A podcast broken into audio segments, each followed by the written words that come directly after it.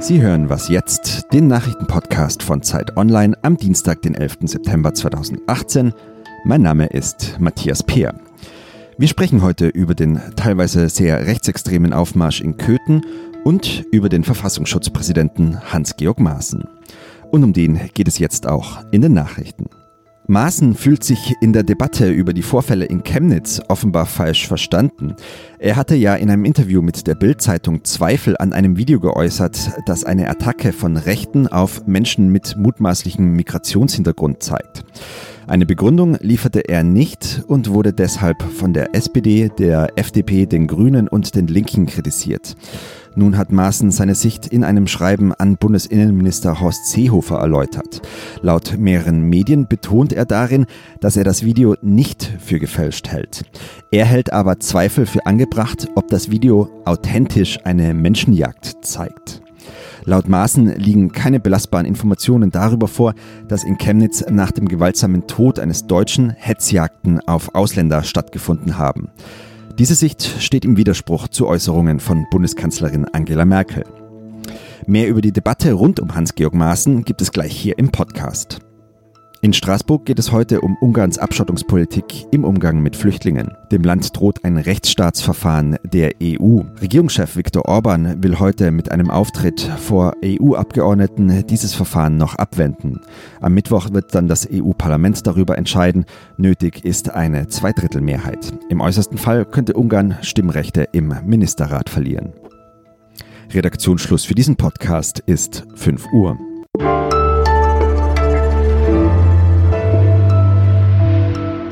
Mein Name ist Simon Gaul. Hallo und herzlich willkommen zu Was jetzt an diesem Dienstag.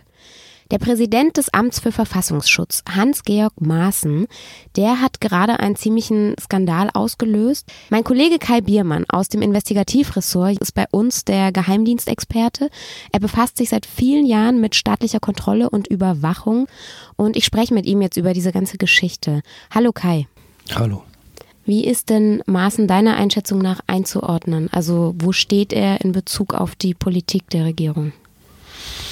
Maaßen ist ein, also ist Jurist und ein Gewächs des Innenministeriums. Er war lange Beamter im Innenministerium und ähm, er sieht sich, glaube ich, in der ersten Linie der Verteidigung dieses Landes gegen den Islamismus. Ich glaube, das ist sein, in seinen Augen sein wichtigster Kampf. Er will Deutschland vor dem islamistischen Terror bewahren und schützen und scheint andere Bedrohungen dieses Landes nicht so ernst oder nicht so wahrzunehmen, zum Beispiel Rechtsextremismus. Er gehört zu einer Gruppe von ähm, Innenministeriumsbeamten, sowie auch Dieter Roman, der Chef der Bundespolizei, die die Flüchtlingspolitik oder die Politik von Angela Merkel kritisieren. Manchmal lauter, manchmal leiser. Und die der Meinung sind, Merkel habe einen Riesenfehler begangen, als sie Flüchtlinge ins Land ließ oder die Grenzen nicht dicht machte. Ist das vielleicht auch ein Grund, warum er Merkel und auch den Innenminister Horst Seehofer überhaupt gar nicht informiert hat? Also wenn er ernsthafte Bedenken an der Authentizität dieses Videos hat und auch er sagt ja, es könnte sein, dass sogar eine gezielte Falschinformation im Umlauf ist. Das sind ja ziemlich krasse Vorwürfe und hätte er nicht eigentlich die erstmal intern weitergeben müssen, bevor er damit an die Öffentlichkeit geht? Klar, das wäre sein Job gewesen, weil den Verfassungsschutz leistet sich Deutschland als Frühwarnsystem. Das ist seine Aufgabe, dafür kriegt er viele Millionen und dafür hat er weitreichende Befugnisse zur Überwachung. Er soll vor Gefahren warnen, bevor jemand anders die bemerkt hat. Und ähm, natürlich wäre es sein Job gewesen, die nächsthöhere Ebene zu informieren, also das Bundesinnenministerium, das die Aufsicht über den Verfassungsschutz hat. Warum er nun das nicht tat, sondern lieber an die Öffentlichkeit ging, ich glaube, also der, das, das Amt des Präsidenten des Bundesamtes für Verfassungsschutz ist ein pol sogenanntes politisches Amt, der, was bedeutet, dass der Chef jederzeit entlassen werden kann von der Politik. Ich glaube aber, dass Maaßen es schon immer wahrgenommen hat als Amt, mit dem er auch Politik machen kann. Und ich glaube, das wollte er auch mit dieser Äußerung. Politik machen und auch indirekt seine Kritik an der Flüchtlingspolitik äußern. Aber ja, eigentlich wäre es sein Job gewesen, die Regierung zu informieren, denn Informationen für die Regierung soll er sammeln. Das ist die Aufgabe des Verfassungsschutzes. Wenn er den Job jetzt offensichtlich nicht erfüllt hat und entlassen werden kann, glaubst du, das wird passieren? Keine Ahnung. Ähm, es gab schon mehrere Situationen, wo man hätte meinen können, wäre es nicht Zeit für Herrn Maaßen, dass jemand anders das Amt macht. Ich weiß es nicht. Und wenn du jetzt den Verfassungsschutz schon recht lange ja auch beobachtest, also diese Tendenz. Beobachtest, ja. Ja. Dieses berühmte auf dem rechten Auge blind. Also ist es dafür jetzt wieder ein Beleg? Kann man sagen, dass der Verfassungsschutz weiter in diese rechte Richtung rutscht? Das weiß ich nicht. Das Erschreckende für mich ist, dass eigentlich Maaßen ja das Amt bekam als Lehrer aus dem NSU-Ausschuss. Ähm, unter seinem Amtsvorgänger Fromm waren ja im Verfassungsschutz Akten verschwunden, seltsamerweise geschreddert worden, weil ihr Datum abgelaufen war, obwohl man sie noch dringend hätte brauchen können zur Aufklärung, wie der Verfassungsschutz äh, in den, in, äh, über den NSU informiert war.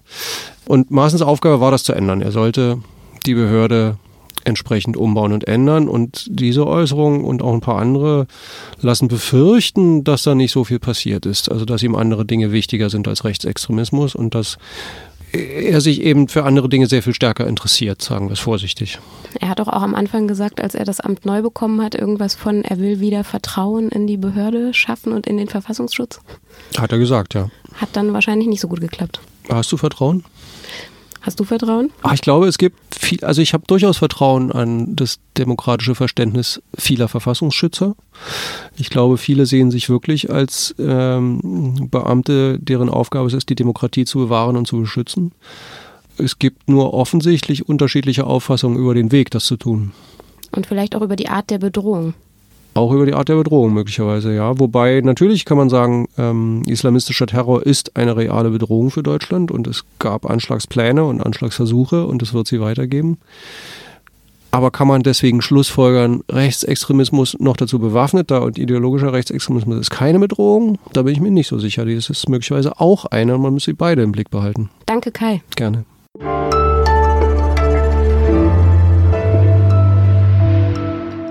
Und sonst so? Hashtags sind zurzeit ja so ein bisschen das, was früher runde Ansteckbuttons waren, die man sich auf Jacken und Taschen gepinnt hat, nämlich Statements zur politischen Verortung. Stefan Krabbes, ein Blogger aus Halle, hat jetzt einen neuen solchen Hashtag ins Twitter-Leben gerufen, der andere Osten. Unter diesem Hashtag ruft er User dazu auf, positive Geschichten aus Ostdeutschland zu erzählen. Er schreibt dazu, 27 Prozent für die AfD und immer wieder rechtsextreme Übergriffe sind nicht der Osten. Ausrufezeichen. Er fordert die User auf, zu zeigen, wie sie sich engagieren und den Osten jeden Tag ein bisschen besser machen. Unser Engagement, schreibt er, verändert die Republik. Das Problem rechtsextremer Angriffe und Ausschreitungen löst dieser Hashtag von Stefan Krabbes bestimmt nicht, aber trotzdem tut's manchmal gut, diese Postings zwischendurch zu lesen.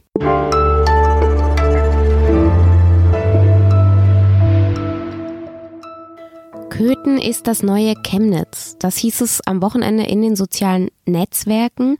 Denn in Köthen, einer kleinen Stadt in Sachsen-Anhalt, ist in der Nacht zu Sonntag ein 22-jähriger Mann nach einer Auseinandersetzung mit zwei Afghanen ums Leben gekommen. Wieder mobilisierten Rechte bundesweit Teilnehmer für einen sogenannten Trauermarsch. Wieder nahmen Mitglieder der rechten Szene teil, hetzten die Teilnehmer auf, riefen Nazi-Parolen, forderten eine Revolution und sprachen sogar vom Rassenkrieg gegen die Deutschen. Was ist Köthen für eine Stadt und was lief dort dann aber doch anders als in Chemnitz? Frieda Turm, meine Kollegin aus dem Gesellschaftsressort von Zeit Online, ist hingefahren. Sie war am Sonntag bei der Demo dabei und hat auch den Oberbürgermeister von Köthen getroffen.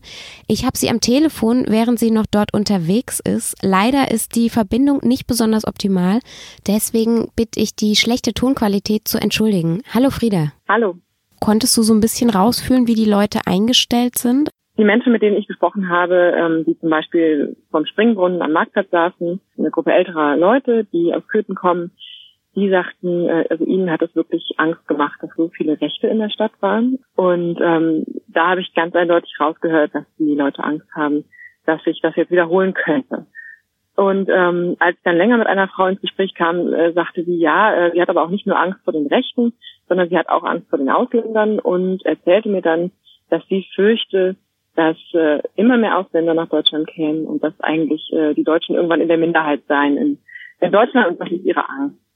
Stichwort Angst. Du hast auch mit dem Oberbürgermeister der Stadt gesprochen, Bernd Hauschild. Das ist ein SPD-Politiker. Und der reagierte zumindest am Wochenende ja sehr besonnen und sehr schnell. Was macht der denn jetzt? Was plant der für die kommenden Tage? Der war vorsichtig optimistisch, würde ich mal sagen, dass seine Strategie einigermaßen aufgegangen ist.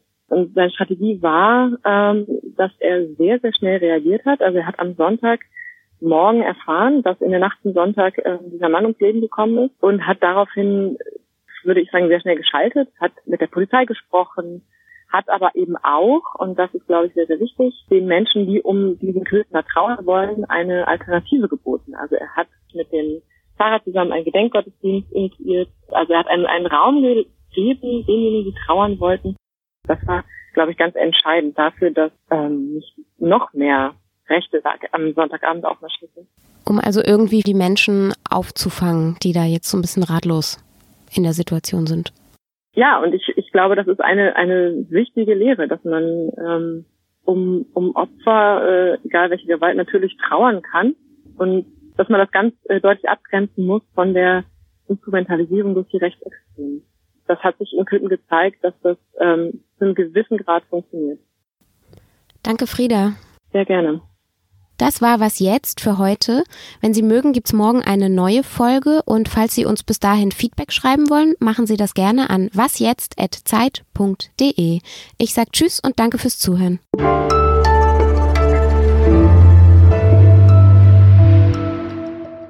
Wie hast du dich denn selbst gefühlt da mittendrin in dieser in dieser Demo? Scheiße, richtig scheiße. Also das war wirklich beängstigend und es war auch irgendwie das erste Mal, äh, dass ich auf einer Demonstration war und richtig froh, dass Polizisten da waren.